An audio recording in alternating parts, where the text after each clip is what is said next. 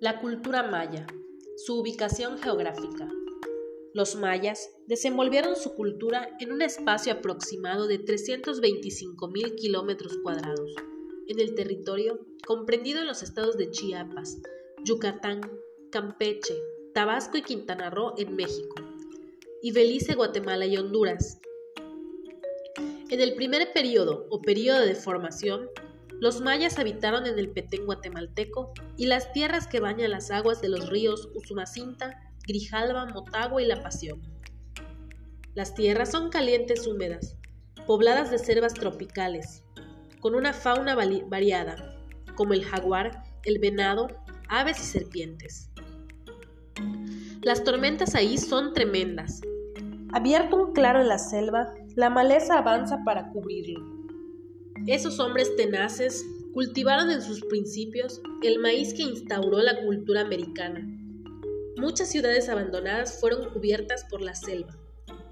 La geografía del segundo periodo, o sea, el que corresponde al antiguo imperio, se señala en el sur de Chiapas, en Honduras y Guatemala y en la península de Yucatán. Vivieron en los valles de la meseta de Guatemala.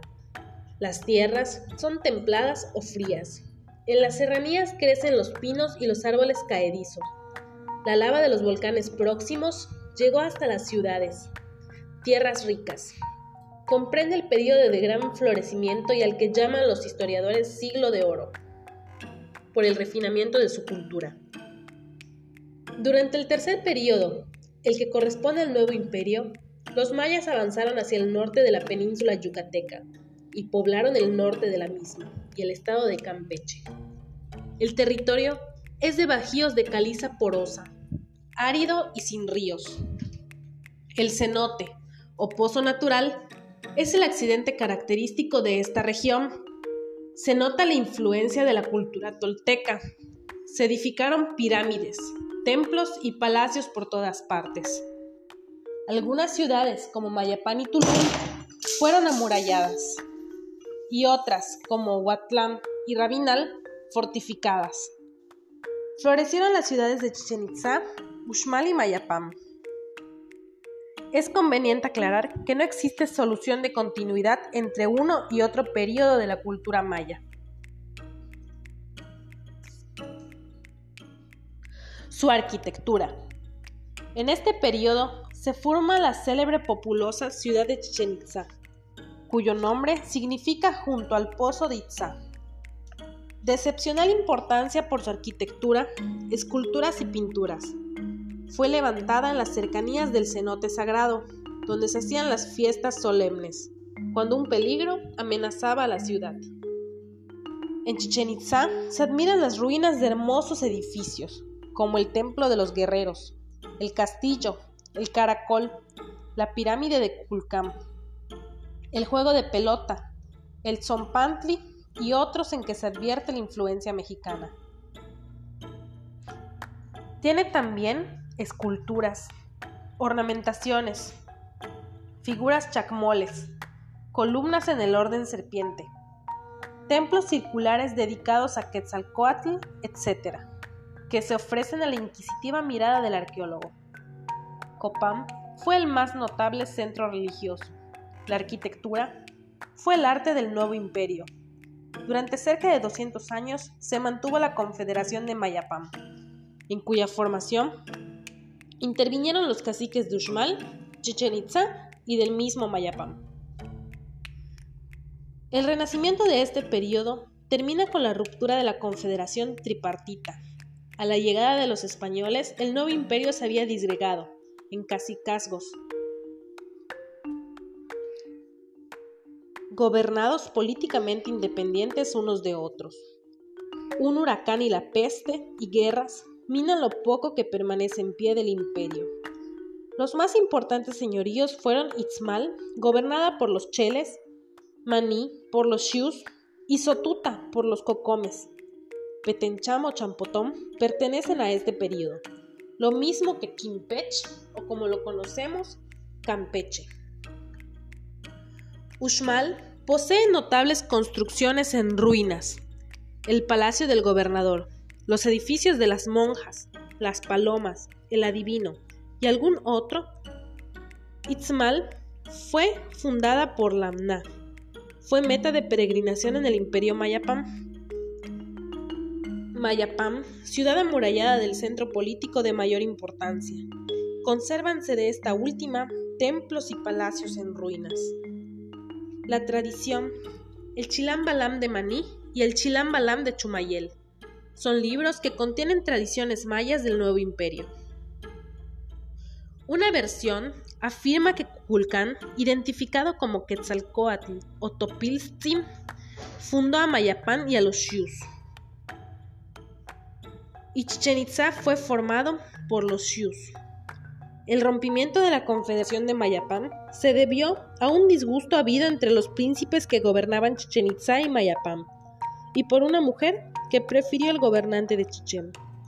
El suceso dio lugar a una guerra civil Mayapán buscó la ayuda mercenaria de los mexicanos. Itzmal y Chichen fueron destruidas. Un profundo disgusto reinaba en el imperio por la presencia de los mexicanos. Uxmal peleó contra Mayapán, que al fin fue convertido en llamas.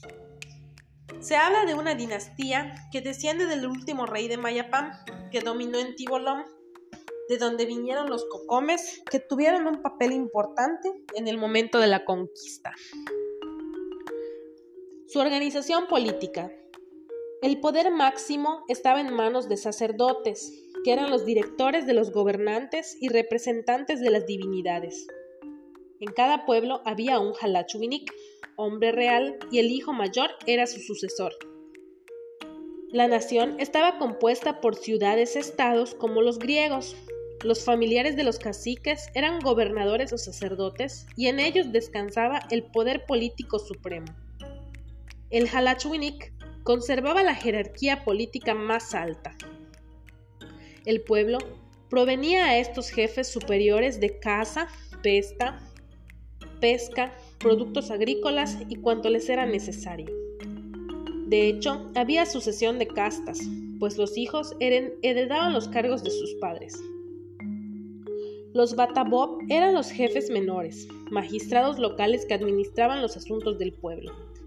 Sus jueces procedían con gran justicia.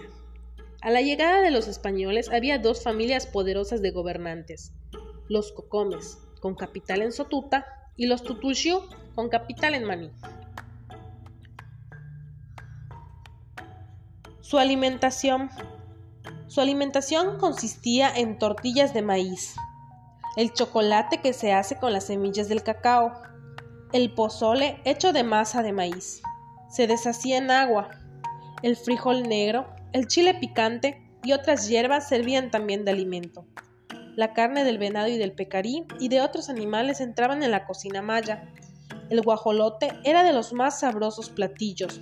Además, los peces, la sal y la miel de abeja. Su vestimenta.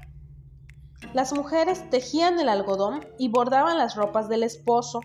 Con esas telas hacían sus faldas. El busto lo cubrían con una figura